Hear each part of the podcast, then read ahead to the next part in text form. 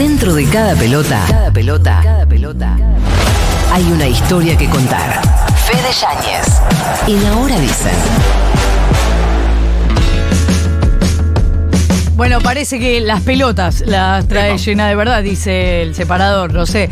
11 40 66 000 para que nos cuenten cosas que hacen bien. No sé si Yanis quiere desarrollar No, en mí- este mi martes. A ver, a, a mí eso me hace romper la matrix. No puedo hablar bien de mí. Ay, algo, por el otro lado. dale, bueno, si tengo que destacar algo, Sí. eh, ahí sí me, me la banco toda, es que llego temprano a cualquier lugar. Bien. Vos me invitas a tu casa y yo llego temprano. Me invitas a trabajar y yo llego temprano. No es poca cosa, no es poca cosa. No es que se ama, pero dice una cosa que hace bien. No llego tarde sería en realidad más que llego temprano. Bien, sí, porque eh, llegar muy temprano también es impuntualidad. No, no, Es muy temprano no. Vos me decís, a las 9, yo en el orden de menos cuarto entre las 9 llego. Bien, perfecto. He dejado citas porque llegaban tarde. Además sos exigente. Sí, no, bueno, una hora de espera ya es mucho. No, una hora no. Yanis, Sí. ¿qué onda? ¿Qué pasó? A ver, eh, en España se dio una situación ya reiterada, repetitiva, quizás en los últimos años. eh, y según lo que dicen, es- otra vez un momento de quiebre, que es los insultos racistas contra Vinicius Junior. El fin de semana jugó el Real Madrid en Valencia, perdió 1 a 0. Y ya desde que llegó el equipo a Valencia, a la entrada del estadio, Vinicius empezó a recibir insultos del calibre de mono, volvete a tu país, sudaca y demás. Vinicius, para que alguien no lo sepa, es negro. Y no es la primera vez que le pasa. Es afroamericano, si quieren, afro-sudamericano. Sí. Lo cierto es que a lo largo del partido él fue marcando al árbitro, a sus rivales, esa situación que estaba pasando y no se suspendía el partido, no había pedidos de los jugadores de Valencia para que sus hinchas se calmen. Que no importa si a él en lo personal, no importa no, pero quiero decir, no se trata de si a él en lo personal le duele, le, le hiere o qué sé yo. Él está reivindicando algo, está diciendo esto no da. Esto no debería pasar. Claro. De hecho, es algo que, de acuerdo al Código Penal Español, está tipificado como crimen de odio. Como o sea, el hecho de proferir insultos racistas es sí, algo que te puede terminar con una condena penal. Lo cierto es que eh, a lo largo del partido, como se fue caldeando, a instancia del bar lo echan a Vinicius. Cuando se va, cuando sale de la cancha, lo empiezan a silbar, le siguen gritando la barbaridad que le gritaban. Él hizo el gesto de la B de la victoria, que en realidad era el 2, porque el Valencia está peleando por no irse al descenso. Y muchos le cayeron a Vinicius por eso y no bueno, eh, repararon el anterior.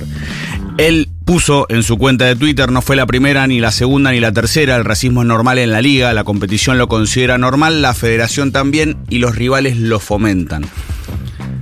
Habló Javier Tebas, que es el presidente de la liga, vendría a ser lo que hoy es Chiquitapia. Chiquitapia maneja AFA y liga, en su momento, ¿te acuerdan? Era Tapia a la AFA, Tinelli a la liga. Bueno, Sí. Tebas vendría a ser lo que era Tinelli. Luis Rubiales vendría a ser lo que es Tapia o lo que era Tapia antes solo en, en AFA. Tebas es una persona, ya que lo mencionamos a Tinelli, que fue socio en el Badajoz, un tipo muy sindicado con la derecha. De hecho, lo acusan de hacer muchas veces campaña ya no para el Partido Popular, sino directamente para Vox, de manera eh, bastante implícita ¿Lo y otras no acusan tanto. o, o milita? Se hace el sota. No, no, no milita activamente, No pero no lo condena, no lo condena ni mucho menos. Ajá.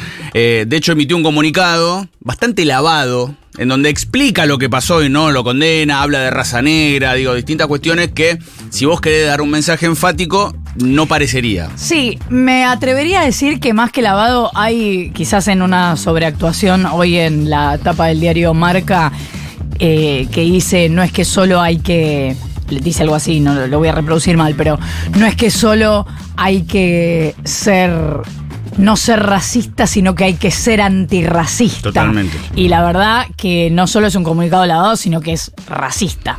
Bueno, hoy habló eh, Carlo Ancelotti, el, el entrenador del Real Madrid, dijo que España no es un país racista, pero el fútbol español sí lo es.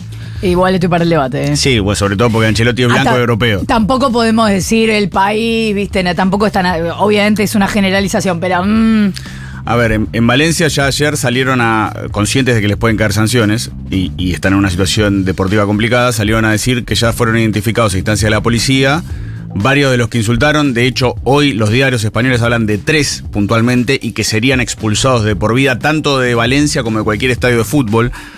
No es la primera vez que pasa, solamente recogí tres de los ejemplos más sonados de los últimos años. Igual son tres que le gritaron mono o le estaban cantando una canción a un grupo y agarraron a tres. Porque Mirá, raro.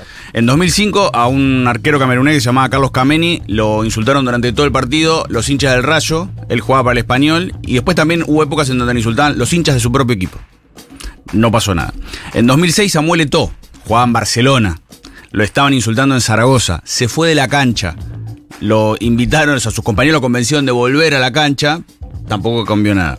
Quizá la más gráfica, más allá del personaje, que es Dani Alves, 2014 estaba jugando en Villarreal, le tiraron una banana, que es lo que hizo Dani Alves, la comió y tiró el córner. Tampoco pasó nada. Digo, son ejemplos que pasan, pero no es solamente en España. Este año en Italia se jugó la semifinal de la Copa Italia. Inter jugó en Juventus.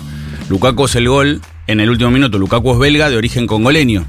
Lo insultaron de arriba abajo. 171 hinchas expulsados de por vida y multados por la justicia. Ahí por lo menos ya se accionó. En Inglaterra, cuando pierden la Eurocopa, los tres que erran los penales contra Italia eran tres chicos negros jóvenes. Se tuvieron que guardar en su casa durante una semana. Igual no hay que irse tan lejos porque acá pasa. Cada tanto para los cánticos, pero acá pasa. Bueno, si hablamos de acá, 2022.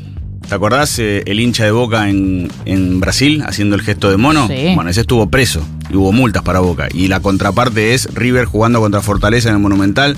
Otro también tirando bananas que fue identificado y suspendido y hubo una multa que era de 50 mil dólares para River. Claro, pero una cosa es eh, un chabón que hace eso, tira la banana, qué sé yo, que es bastante fácil de identificar si tenés la Mm. voluntad. Y otra cosa es cuando eres una hinchada gritando, no sé, de Bolivia y Paraguay. Sí. Ah, ¿qué hacemos? Bueno, la Conmebol, no te digo toda la fecha eliminatoria, pero cada vez que Argentina local recibe una multa por ese tema. De hecho, en la final en Qatar, varios jugadores franceses, después de la derrota, no faltará quien diga, eh, porque perdieron, eh, denunciaron que fueron hostigados por el público argentino durante y después del partido, con insultos racistas, no, eh, les ganamos. Hablando de Vinicius, se está haciendo la cumbre del G7, son los siete países más poderosos del mundo, con algunos invitados, está Volodymyr Zelensky, el presidente de Ucrania, también como una señal del mundo occidental hacia lo que está pasando con Rusia, y también está Lula da Silva como invitado. Y Lula abrió ayer lo que era su rueda de prensa, mandándole un apoyo justamente a Vinicius. Eu queria começar a entrevista fazendo um gesto de solidariedade a um jogador brasileiro, jovem, negro, que joga no Real Madrid, que ontem num jogo no estádio do Valência, ele foi fortemente atacado, sendo chamado de macaco. Si no quedó claro, dijo que, que antes de arrancar su rueda de prensa quería mandar un saludo a un jugador brasileño que juega en el Real Madrid, que en un partido con el Valencia fue le gritaron macaco, que es mono en, en portugués. Eh, te hago este paréntesis porque eh, cerró la cumbre, pero Lula se iba a reunir con Zelensky. Zelensky lo clavó y Lula dijo, bueno, no sé, la verdad cualquiera. Chabón me dejó ahí clavado. Y yo no voy a ser de mediador entonces. Claro, rarísimo. No, y para que vean que la cosa no baja, eh, otra de las noticias que están anunciando en España en estos momentos es que fueron detenidos cuatro personas en Madrid. Colgaron un muñeco de un puente con una soga y la camiseta de Vinicius. Bueno, por favor, pero ¿qué es lo que le pasa a los seres humanos? 11